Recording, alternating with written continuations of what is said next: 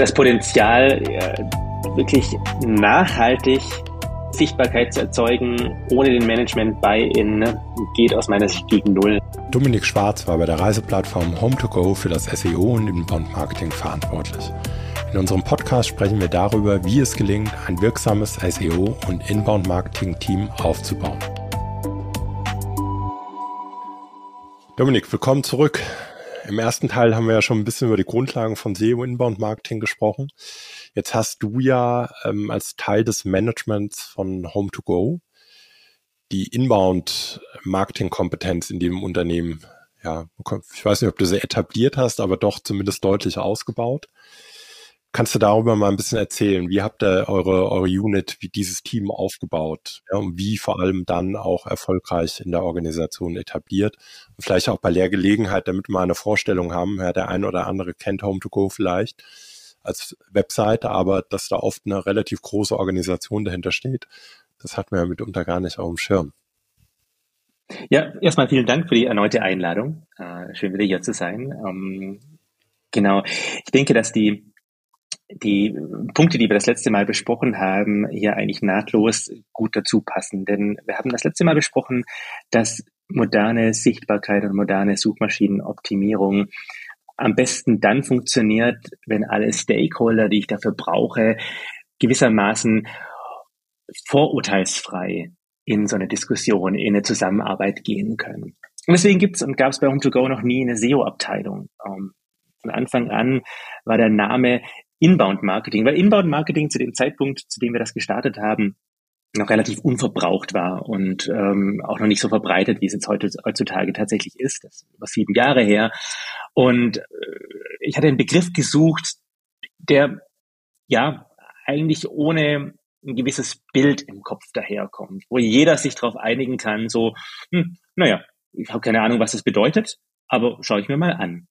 Und tatsächlich ist das die häufigste Frage, die ich bis heute auch bekomme, so Inbound-Marketing, was, was, was ist das denn? Und das ist gut. Das ist genau das, was ich eigentlich damit erreichen möchte, denn jeder wundert sich vielleicht, was es ist, aber es kommt auf keinen Fall mit ähm, einem Vorurteil oder einer Ablehnung oder einer, ja, einem gewissen, gewissen, ähm, mit einem gewissen Ballast. Und diesen Ballast möchte ich verhindern, weil die Umsetzung und die Realisierung von, von Suchmaschinenoptimierung muss ein Teamplay sein, ein 360-Grad-Teamplay, wo so viele verschiedene Stakeholder mitmachen, nicht nur dürfen, sondern sogar mitmachen müssen. Und die muss ich überzeugen. Und man könnte sozusagen heute auch formulieren, moderne Suchmaschinenoptimierung in großen Organisationen, noch mehr als in kleinen Organisationen, ist in erster Linie eine Managementaufgabe. Eine Aufgabe, verschiedene Stakeholder an einen Tisch zu bekommen und von einer gemeinsamen Vision zu überzeugen. Und ähm, am Beispiel Home2Go, wir haben uns ja gewandelt. Ähm, wir sind letztes Jahr an die Börse gegangen und ähm, eine Journalistin hatte gefragt, wie das denn ist, in so einem Unternehmen zu arbeiten und vor allem auch schon so lange in einem Unternehmen zu arbeiten, über sieben Jahre. Und dann habe ich ein bisschen drüber nachgedacht und bin zum Schluss gekommen, es fühlt sich nicht so an, als hätte ich jetzt sieben Jahre im gleichen Unternehmen gearbeitet. Das sind eigentlich alle sechs Monate in einem anderen, in einer anderen Phase, in einem anderen Setup, ähm, weil wir natürlich entsprechend schnell auch gewachsen sind von am Anfang 20 Leuten und den Meetings in der Besenkammer, weil wir keinen Meetingraum hatten und äh, jetzt zu über 500 Leuten in Büros auf der ganzen Welt verstreut. Und in all diesen verschiedenen Phasen hatte, hatten wir dieselbe Vision und haben bis heute dieselbe Vision von Inbound Marketing und wie moderne Sichtbarkeit geht. Aber natürlich sind die Ausbaustufen und auch die, die Ablauf- und Aufbauorganisationen haben sich geändert und zwar massiv geändert über die Zeit. Und es gibt für jede Phase, glaube ich, auch andere und unterschiedliche Modelle und unterschiedliche Rechtfertigungen und, und gute Gründe, es anders aufzubauen. Mhm. Das heißt, du hast dort angefangen, diese, diese neue Unit, nennen wir sie mal, Inbound Marketing Unit zu gründen. Hast also mhm. von Scratch angefangen. Tatsächlich, ja. Okay. Kannst du uns so grob mal durch die Schritte mitnehmen? Also wer kam auf diese glorreiche Idee zu sagen, Mensch, der Dominik, das sieht uns nach jemandem aus, der uns helfen kann, diese, diese Vision in unserem Unternehmen ja nicht nur darüber zu reden, sondern auch zu operationalisieren. Was waren so die, die ersten Steps? Also welche Art von Leuten hast du dir dann A dazu geholt, aber vor allem, wie hast du auch dieses, dieses interne Netzwerk, das es ja am Ende des Tages braucht? Weil du hast ja weder ja, die, die, die Fiat Power, also du kannst ja nicht bestimmen über andere Bereiche. Das heißt, du kannst, alles, was du machen kannst, kannst ja nur Leute einladen, in den Dialog einladen und nach einem gemeinsamen Verständnis suchen, um diese Inbound-Marketing-Strategie überhaupt zum Leben zu erwecken. Also wie war das? Kannst du uns da mal durch einzelne Schritte mitnehmen? Mhm.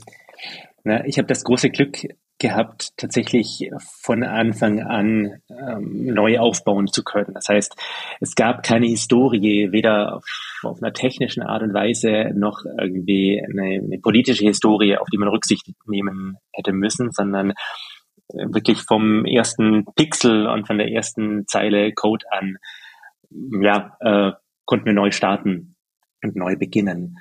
Und ähm, ich hatte auch das große Glück, mit ähm, einem der Co-Founder von Home2Go schon im Vorfeld ähm, zuvor zusammengearbeitet zu haben. Das heißt, äh, wir wussten schon, auf was wir uns einlassen und was wir umsetzen möchten. Wir haben beide zuvor bei Kajak ähm, gearbeitet und ähm, haben dann die Möglichkeit eben gesehen, es nochmal ganz von vorne und nach Best Practice in jeder, jedem Bereich äh, zu starten. Tatsächlich der allererste Hire, den ich dort äh, dann angefangen hatte, gemacht hatte, war ein Kollege, der bis heute auch mit dabei ist und zwar jemanden im Bereich Journalismus. Ähm, haben einen ehemaligen Journalisten abgeworben, der uns beim Bereich ähm, ja Datenjournalismus, ähm, Kommunikation mit, mit Redakteuren und Redakteurinnen, äh, ganz, ganz viel in der Grundlagenarbeit ähm, ja, aufgebaut hat. Und äh, weil wir sagen und von Anfang an gesagt haben, wir wollen über unsere Objekte, über unsere Zahlen, über unsere ähm, Analysen hauptsächlich sprechen. Denn als ähm, damals gestartet Metasuchmaschine wissen wir besser, welche Destinationen zu welchem Zeitpunkt wie ausgebucht sind, welche Destinationen zu welchem Zeitpunkt wie teuer sein werden für den, ab, für den, den kommenden Sommer- oder Winterurlaub. Ähm, das sind Informationen, die sonst niemand hat. Das ist unser USP. Also ähm, versuchen wir Datengeschichten zu spinnen, die ähm, ja hilfreich sind, die interessant sind und die einzigartig sind, die so nirgendwo anders gibt. Und ähm, wer könnte besser solche Geschichten bauen als äh, jemand, der Erfahrung hat, wie es in Redaktionen zugeht. Und ähm, ich denke, auch relativ früh äh, haben wir angefangen, dann ähm, Analytics-Leute einzustellen, die uns eben diese Daten auf eine ganz andere Art und Weise nochmal aufbereiten können, als das jetzt vielleicht der klassische Marketeer kann. Ähm, und ähm, ja, das waren, glaube ich, sehr, sehr kluge Schritte rückblickend, ähm, die wir da gemeinsam gegangen sind und ähm, die da so dann den Start mhm. dargestellt haben. Heute, wie ist das, wie ist das Team heute aufgestellt? Also wie viele Leute sind da drin und was sind da für Kompetenzen zu Hause? Ich glaube, die Struktur ist noch interessanter als tatsächlich die, die einzelnen Positionen. Mm, ich denke, die Struktur kann in Unternehmens, Unternehmen dieser Größe und mit unserer Funktion nur nach, nach Sprachen ausgerichtet sein. Wir haben also Native Speaker für die verschiedenen Märkte, in denen wir unterwegs sind. Und wir haben über sehr viele Jahre lang und auch bis heute zu großen Teilen 360-Grad-Jobs etabliert in den entsprechenden Märkten. Also 360 Grad im Sinne von, wir haben eine Kollegin, die ist für Frankreich verantwortlich, für die Sichtbarkeit in Frankreich, aber sie und die gesamte Prozesskette. Also das heißt von der Identifizierung, welche Themen sind denn für Franzosen äh, interessant, ähm, bis zur Aufbereitung der Geschichte, wie kann ich dieses Thema unterbringen, über den Outreach von der Geschichte, also in welchen Medien könnte diese Geschichte denn auch tatsächlich laufen und äh, schlussendlich auch der Präsentation der Geschichte. Also wenn jetzt in Frankreich ein TV-Sender, ein Radiosender oder eine Zeitung anruft und sagt, guten Tag, wir würden gerne tatsächlich ähm, diese Geschichte, die Sie da vorbereitet haben, bringen ähm, und hätten dazu Fragen, ähm, dann ist das die Person, die das Gesicht des Unternehmens darstellt im entsprechenden ähm, Land.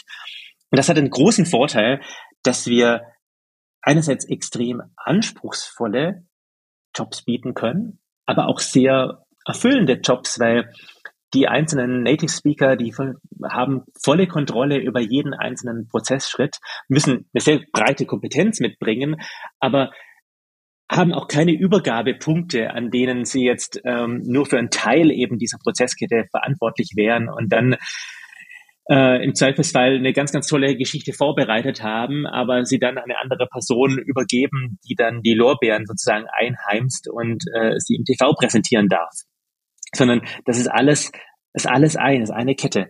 Und ähm, ich halte das für eine sehr, ähm, sehr, sehr abwechslungsreiche, sehr erfüllende und sehr spannende Aufgabe, wo es in ja, jedem einzelnen Prozess, Prozessschritt einfach unendlich viele Entwicklungsmöglichkeiten und, und Spezialisierungsmöglichkeiten auch gibt. Mhm. Und ähm, das hat sich sehr bewährt für uns. Wie viele Leute habt ihr in der Inbound-Marketing?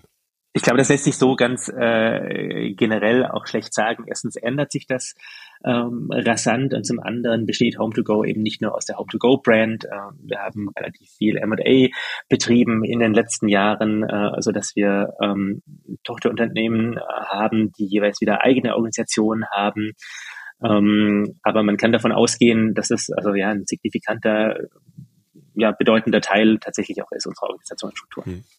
Als wir das erste Mal darüber gesprochen haben, über den Aufbau dieses Teams, da habe ich mich direkt daran erinnert, an, an meine Erfahrung, wie schwierig äh, und herausfordernd das ist, ein, ein Digitalteam in einer bestehenden Organisation zu etablieren.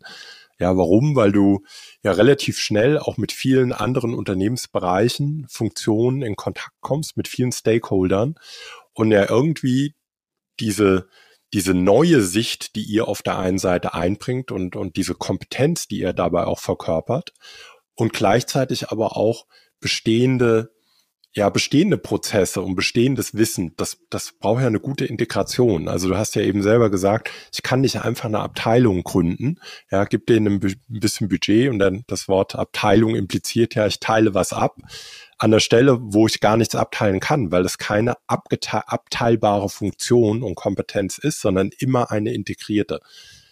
Wie hast du das erlebt? Also wie einfach ja, wo waren so Stellschrauben, wo du sagst, okay, rückblickend, das hat nicht so gut funktioniert, wenn es darum geht, wie bauen wir eine erfolgreiche, ein erfolgreiches internes Netzwerk auf?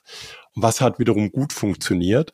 Und was war für dich so ein bisschen der Schlüssel zum Erfolg, dass diese, ja, schlussendlich ja auch dieses Angebot, was ihr macht, intern auch auf Resonanz stößt, damit es ja überhaupt erfolgreich sein kann? Ich glaube, das Wichtigste an der Stelle ist nicht als Mm, Verhinderer und ähm, Blocker am Ende aufzutreten, sondern den Kolleginnen und Kollegen aus anderen Bereichen und ähm, den Stakeholdern zu erklären, warum die Dinge, die wir vorschlagen, ihre eigene Arbeit, ihre eigene Ziele noch viel besser machen. Ähm, nehmen wir so ein Beispiel wie Webseitengeschwindigkeit. Ähm, die, der, die Zugriffsgeschwindigkeit, der stabile Aufbau von der Seite ähm, etc. Das sind ja alles bis zu einem gewissen Grad zumindest relevante Kriterien für Suchmaschinensichtbarkeit. Jetzt ist aber ja eine schnelle App, eine schnelle Webseite nicht originär jetzt ein SEO-Interesse, sondern eigentlich müsste das ja das Kerninteresse jeder Produktabteilung zu sein, zu sagen, naja, unsere Landing Experience, die ist super, super, super schnell. Und möglicherweise sind aber dann die technischen SEO-Expertinnen und Experten die ersten, die davon hören, wie Google und andere große Tech-Unternehmen äh, mit Performance-Budgets umgehen, weil sie vielleicht am nächsten dran sind äh, oder weil vielleicht eben ähm, das über die, die SEO-Kanäle am schnellsten sich verbreitet. Und dann ist es wichtig, als Partner reinzukommen und als, als äh, ja, Unterstützer reinzukommen, zu sagen, wir haben ein Interesse daran, dass äh, unsere Seiten schnell sind. Hm, liebe Kolleginnen und Kollegen aus dem Produktdepartment, ähm, arbeitet ihr schon an der Stelle? Äh, wir würden gerne dazu beitragen. Wie können wir euch helfen, dass wir dieses Ziel gemeinsam formulieren, was denn bei uns möglich sein sollte und äh, was wir umsetzen sollen. Also als, als Helfer reinkommen und als ähm, als Unterstützer reinkommen und nicht als ihr macht alles falsch und ihr macht alles falsch und ihr macht alles falsch und ihr macht übrigens auch alles falsch. Das wird nicht funktionieren. Ähm, die, die SEO-Abteilung darf nicht die Abteilung sein, mit der keiner zusammenarbeitet, weil sie es alles besser wissen und alles anders haben wollen, aber im Endeffekt äh, nicht dazu beitragen. Hast du auch mal erlebt, dass äh, dieses gut gemeinte Angebot mal nicht angenommen wird? Also hast du jemals so diese, ich nenne sie mal die CEO-Karte spielen müssen? Ich glaube, jeder erlebt äh, ständig, dass äh, gut gemeinte Angebote aus den besten Gründen und den schlechtesten Gründen teilweise nicht angenommen werden. Ich denke, dass man es man muss, man muss alles begründen können, warum einem gewisse Themen wichtig sind. Und äh, wer nicht begründen kann, warum jetzt gewisse Themen eine Relevanz haben, der wird auch mit dem Durchsetzen über Hierarchie äh, nicht den Erfolg haben, der vielleicht gewünscht ist, weil dann werden die Dinge abgehakt, aber vielleicht halt äh, kopflos abgehakt und damit kommen ganz neue Probleme. Also es funktioniert nicht, Dinge durchzudrücken, zumindest nicht nachhaltig. Ähm, Deswegen braucht es ganz, ganz viel Weiterbildung. Und ich kenne viele tolle Beispiele auch aus anderen Unternehmen, wo ähm, SEO-Abteilungen oder SEO-Verantwortliche Weiterbildung systematisiert haben. Ähm, die Kollegen vom SWR, beziehungsweise die Kolleginnen vom SWR äh, haben da, glaube ich, ganz, ganz viel Vorarbeit geleistet. Ähm, und ähm, die haben zehn, zwölf verschiedene Formate im ja, vielleicht doch eher trägen öffentlichen Rundfunk etabliert, wo sie intern ihre Kolleginnen und Kollegen weiterbilden und sagen, das ist relevant für Sichtbarkeit. Das ist relevant für Sichtbarkeit in Form von Newslettern, in Form von Updates, in Form von Workshops, in Form von ähm, von von äh, Office Hours, die sie aufsetzen. Also die haben sich ganz ganz viele niederschwellige Lernangebote ausgedacht, wie Sie in einem Unternehmen, das jetzt ja vielleicht nicht ganz so digital ist wie jetzt Berliner Startups, ihre ihre Stakeholder weiterbilden, damit sie von selber das Richtige machen, anstatt dass die SEO-Abteilung jetzt bei einem ähm, öffentlichen Rundfunk äh, an allen Stellen in so einer dezentralen Organisation anpacken, selber anpacken muss. Und jetzt ist es zum Glück natürlich so, dass ähm, wir als äh, Berliner Start-up sicherlich äh, ja doch mal ein bisschen agiler und äh, technisch deutlich äh, anders aufgestellt sind.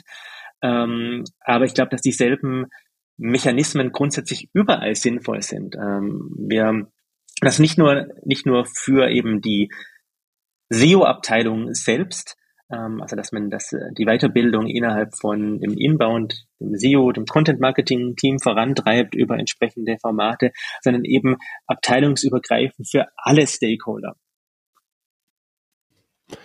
Wenn du mal in eine Situation gelaufen bist, dass du vielleicht ja, die andere Seite gesagt hat, du, ich sehe das, ich verstehe das, ich verstehe, aber ich habe eine andere Prio. Also ist das oft passiert, dass du gesagt hast, zwar inhaltlich sind wir da auf einer Linie. Du hast es eben schön formuliert im Sinne von, lass uns mal gemeinsam Ziele definieren. Also auch gemeinsam, daraus würde sich ja, könnte, könnte sich möglicherweise daraus ableiten, was hat denn das für uns für eine Priorität? Bleiben wir mal bei dem Geschwindigkeitsbeispiel, ja, wo du sagst, okay, die, die Qualität und auch die Wirksamkeit deiner Arbeit ist nicht alleine davon abhängig, wie schnell es ist, aber es ist ja vielleicht doch ein wichtiger Inputfaktor für den Erfolg deiner Arbeit.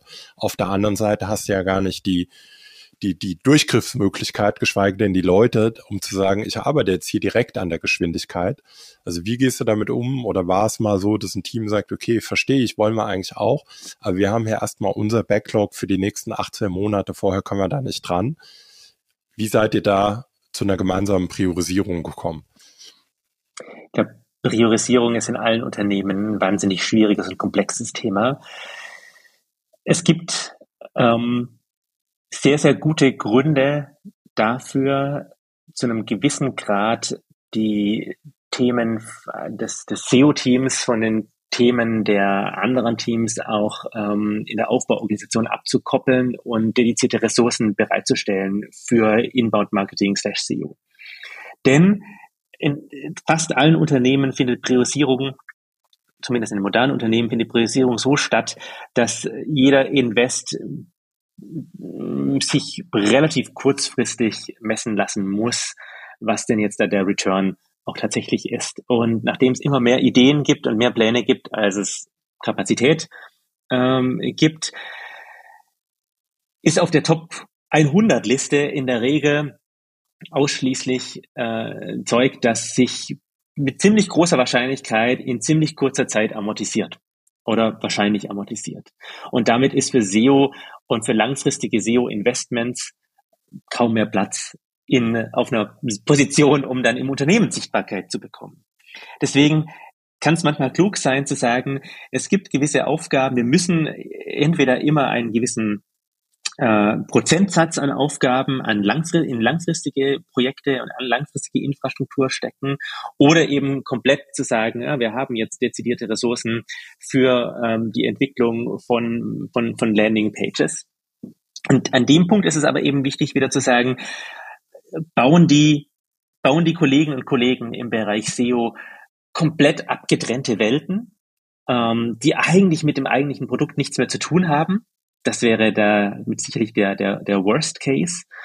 Oder schauen wir, dass wir zwar, naja, äh, wie es bei uns ähm, heißt intern, äh, äh, highly aligned and loosely coupled sind. Also dass wir dasselbe Ziel haben, dieselbe Strategie verfolgen, dieselben Kennzahlen auch verfolgen, aber versuchen intern die, die Abhängigkeiten so gut es nur möglich ist zu trennen, um jetzt nicht diesen, diesen, diesen, diesen, diesen Gridlock äh, zu erzeugen, also den, den, den Fall, dass eigentlich alle auf alle anderen jeweils warten oder sich jeweils blockieren und durch so viel Abstimmung dann einfach gar nichts mehr geht.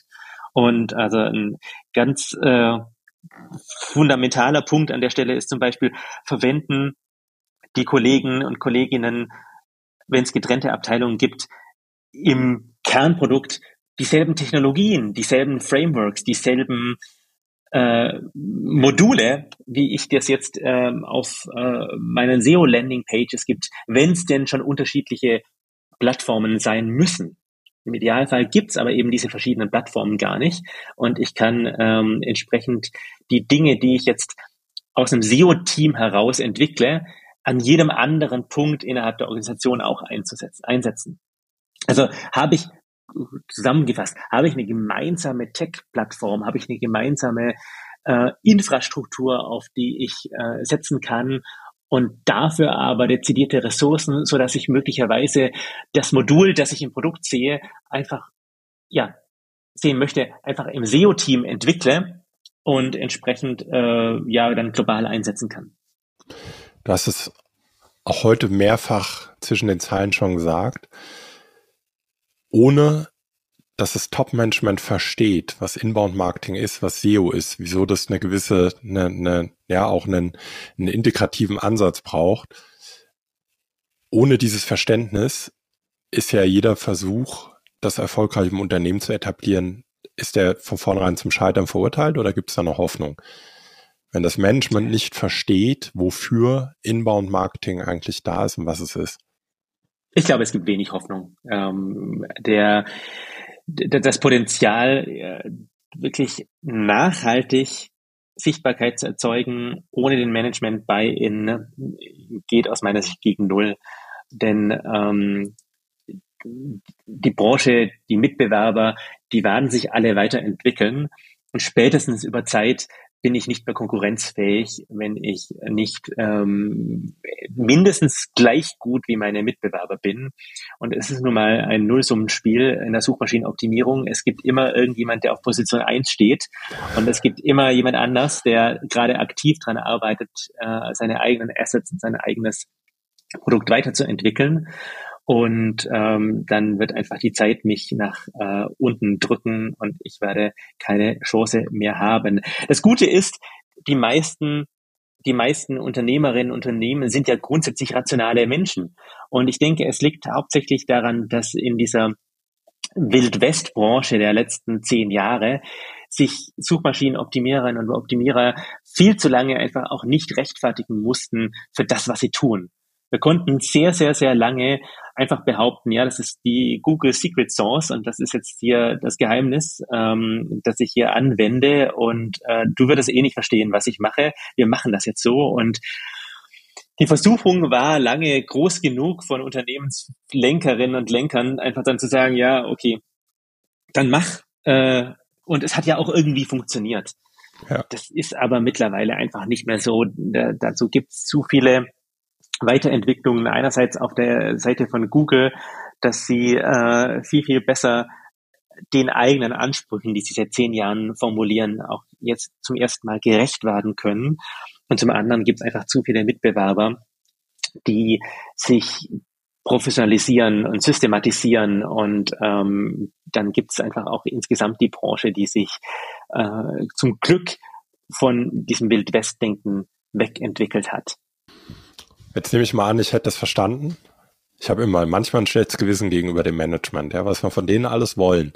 Also die müssen verstehen, was Agilität ist. Die müssen jetzt noch Inbound-Marketing verstehen. Die müssen verstehen, wie wichtig die digitale Transformation ist. Die können sich gar nicht mehr auf das beschränken, ja, mit, mit, auf ihr Wissen, mit dem sie mal vielleicht dann doch ins Top-Management gekommen sind. Das ist ja wirklich eine, eine hohe Beanspruchung. Aber es ist nur ein persönlicher Gedanke. Wenn ich jetzt mal äh, verstanden habe als Unternehmen und diese Sensibilisierung auf Management-Ebene erfolgreich war, was sind dann sinnvolle erste Schritte? Ich muss ja nur verstehen, dass ich mein Unternehmen am Kunden ausrichten muss. Und das wiederum ist ja eigentlich keine neue Erkenntnis.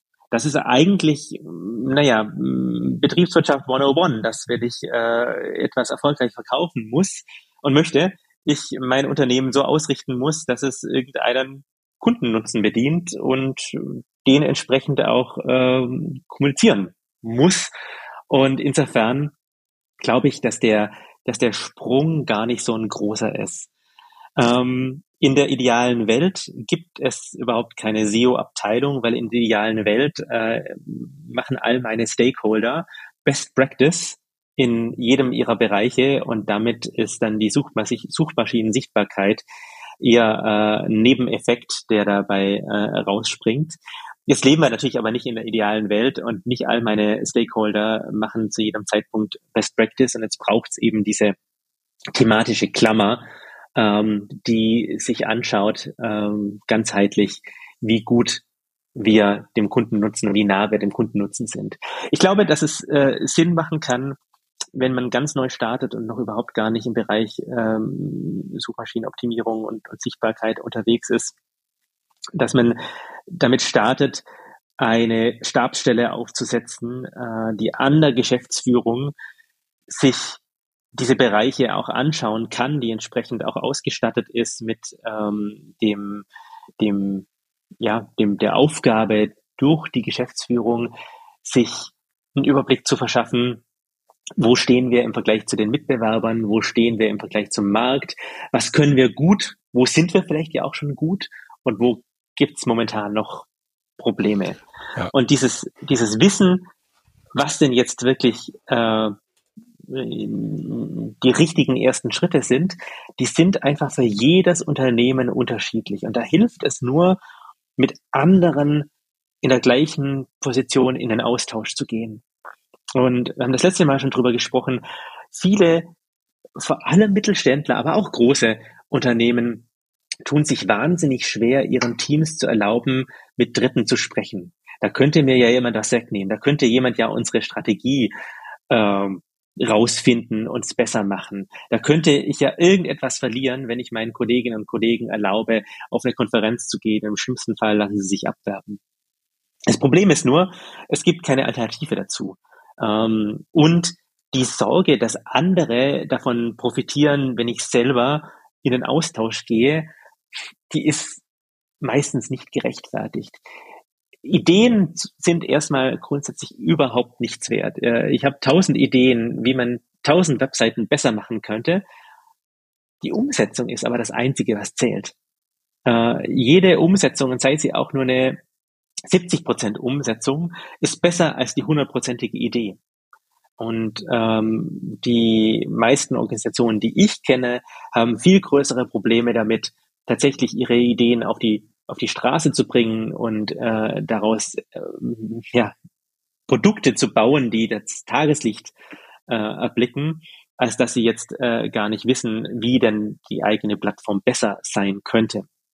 Und ich kann deswegen nur ganz, ganz stark dafür werben, damit zu beginnen, eine Person ins Unternehmen zu bringen, die wirklich nicht nur, ja, die nicht von unten anfängt, das Feld aufzuräumen, sondern die sie anfängt, von oben sich den Überblick zu verschaffen und diese Person maximal in den Austausch zu schicken, denn ähm, als, als äh, Inhouse-Mitarbeiterin oder Mitarbeiter kommt man viel zu schnell in so einen Tunnelblick ähm, und man nimmt viel zu schnell eine rein interne Sichtweise an ähm, und man nimmt auch eine rein interne Sprache an. Aber ob die Kundinnen und Kunden tatsächlich die eigenen Produkte, die eigenen Dienstleistungen so bezeichnen, wie man das intern oftmals macht, da das, gibt's schon verrückte Geschichten. Ja, es, es ja, treibt ja mitunter noch lustigere Stilblüten, dass nämlich gewisse interne Abteilungsgebungen, Namung, Namensgebungen, die wollen sich dann mit eben solch jener Bezeichnung, die kein anderer außerhalb dieser Organisation versteht, die darf sich und soll sich dann äh, auf der Webseite in irgendeiner Form wiederfinden. Ja, also ich würde, ich würde den ersten Schritt, äh, würde ich, würde ich unterschreiben, sagen, bring jemand in die Organisation, der überhaupt erstmal Transparenz schafft, wo stehen wir, wo steht aber auch andere, wie machen das vielleicht andere, ja, gehen in den Austausch. Aber dann so auf einer operativen, auf einer umsetzenden Ebene könnte es ja auch Sinn machen, das, ich verlängere das jetzt einfach mal und du sagst, Andreas, totaler Quatsch oder würde Sinn machen. Aber was ich sehe, dass allein schon dieses Thema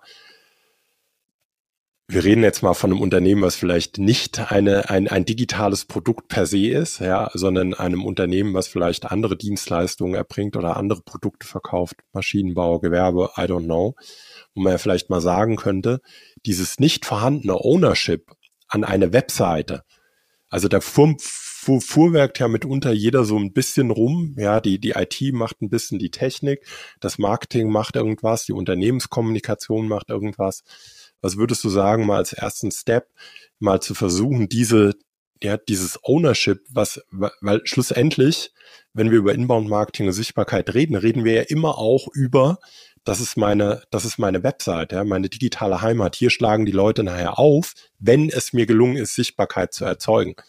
Dass ich dann im Umkehrschluss auch mal sage, dann lass uns doch mal versuchen, dieses, dieses Asset auch als solches zu sehen und nicht nur einfach als, ja, wir haben hier irgendwie eine Webseite rumliegen. Was würdest du dazu sagen? Man könnte diese beiden Themen auch verbinden und könnte sagen, der allererste, die allererste Neueinstellung, die ich tätigen sollte, wenn ich mich bisher mit den Themen äh, SEO noch nicht beschäftige, wäre vielleicht jemand aus dem Bereich User Research.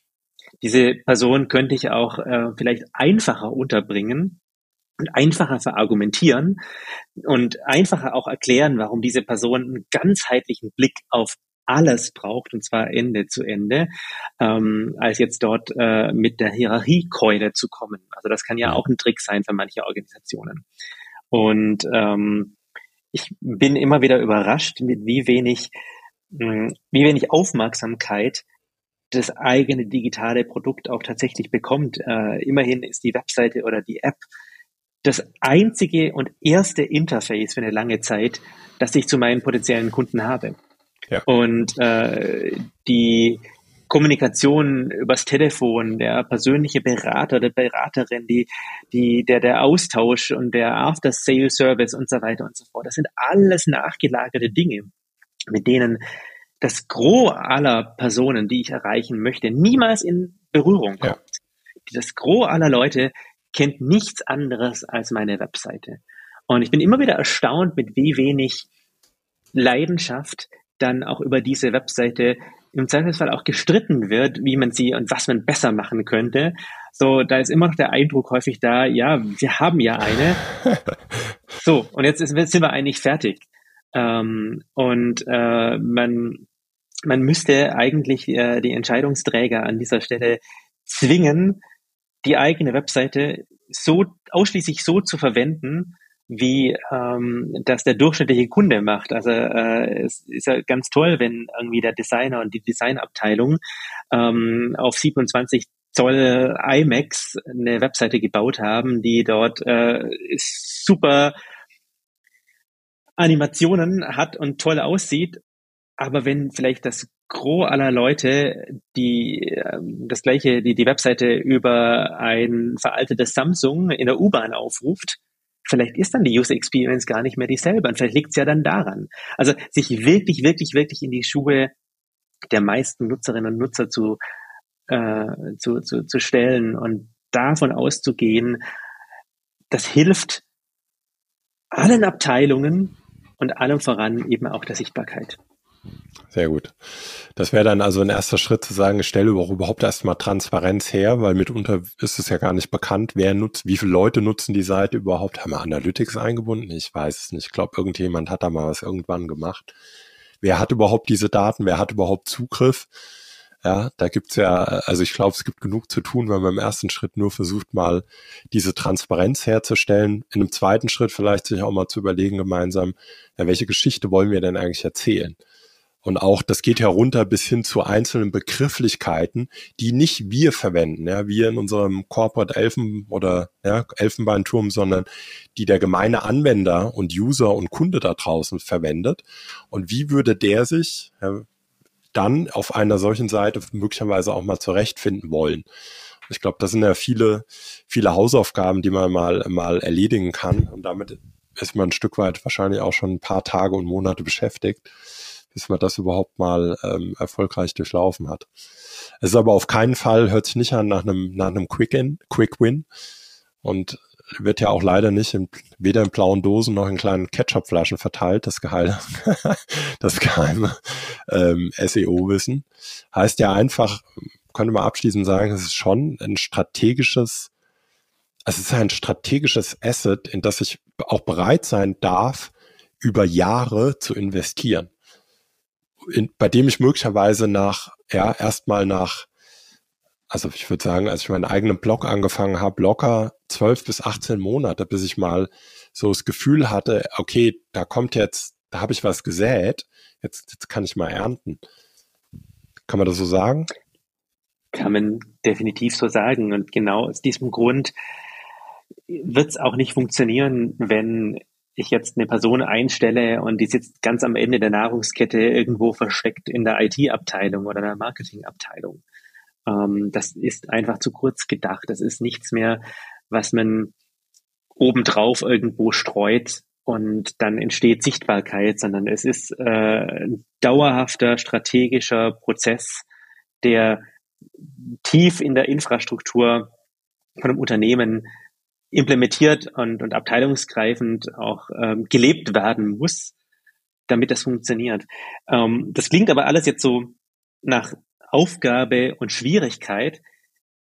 Wir können ja genauso gut über die Chancen auch sprechen. Ähm, und ich glaube, die muss man ganz nach vorne stellen. Und die Chance ist, dauerhaft sich deutlich unabhängiger zu machen von Drittplattformen, die ich nur über, über Paid erreichen kann. Ja, ich bin natürlich immer noch abhängig von dem, was Google im organischen Bereich macht, was andere Plattformen im organischen Bereich machen. Aber ich mache mich weniger abhängig davon, was jetzt tatsächlich äh, der aktuelle Klickpreis ist. Ich mache mich weniger abhängig davon, ähm, was die neuen Veränderungen äh, sind, wie und was ich tracken kann und so weiter. Ähm, ich mache mich schlussendlich auch ein Stück weit weniger abhängig jetzt rein von Google, denn meine eine, eine, eine der größten Säulen, die ich aufbaue, ist die Medien und Kommunikationsarbeit. Das heißt, da entsteht ein Branding-Effekt, der weit über jetzt Suchmaschinen hinausgeht, sondern im Idealfall ähm, ja ein, ein Markenaufbau nach sich zieht, ähm, so dass die, die, die Sichtbarkeit in, in Google nur ein Teil davon ist, aber ähm, ich über die Jahre entsprechend äh, eine, eine Reputation auch aufbaue. Ähm, ein Tipping Point, an dem ich das immer sehe, ist, wir haben viele Jahre lang Outreach zu Journalistinnen und Journalisten gemacht, äh, sie gefragt, wir haben hier eine Geschichte zum Thema Reiseverhalten, hast du nicht Interesse, diese Geschichte äh, diese Daten zu verwenden für deine eigene Recherche. Wir können dir individuell irgendwelche Analysen fahren. Und ganz zu Beginn, wer seid ihr? Äh, was, warum, warum seid ihr dafür seriös? Warum, was, was, wie kann, kann ich den Daten vertrauen oder nicht?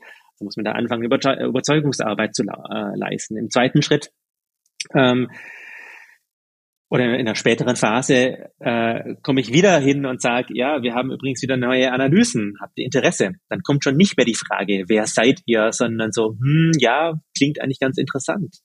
Und mittlerweile ist es so, dass viele auf uns zukommen und sagen, du, äh, habt ihr eigentlich in dem und dem und dem und dem Bereich auch Informationen? Das würde uns interessieren. Also das heißt, wir haben uns da ein Branding aufgebaut, das dazu führt, dass wir auf einmal Anfragen bekommen, anstatt Outreach machen zu müssen. Um, ähm, und das ist jetzt natürlich komplett unabhängig davon, wie jetzt Google meine Sichtbarkeit bewertet, sondern plötzlich erreiche ich äh, ja Presseartikel, ohne dass ich jemand dazu drücken und drängen muss, doch bitte, bitte, bitte, bitte über mein Unternehmen zu berichten. Und das hat ganz, ganz viele so äh, zweite und dritte Effekte, so wie du es gerade sagst, ja, plötzlich kommen dann mehr Anfragen, plötzlich ähm, wirst du anders wahrgenommen, weil du häufiger in Podcasts ähm, bist, weil du häufiger bei Suchanfragen äh, auftauchst und so weiter und so fort. Ja, ähm, und, und das alles sind Chancen, die ich mir nur über Inbound-Marketing, nur über Kommunikationsarbeit, nur über Content und nur über nutzerzentrierte Kommunikation und Nutzer, äh, ja, Wertstiftung für Nutzerinnen und Nutzer aufbauen kann. Und das sind ganz, ganz tolle Nachrichten und das sind ganz, ganz tolle Chancen, die es wert sind, ergriffen zu werden. Das ist doch ein schönes Schlusswort. Dominik, vielen Dank für die ganzen Insights. Bis zum nächsten Mal. Herzlichen Dank für die Einladung. Sehr gerne. Tschüss. Tschüss.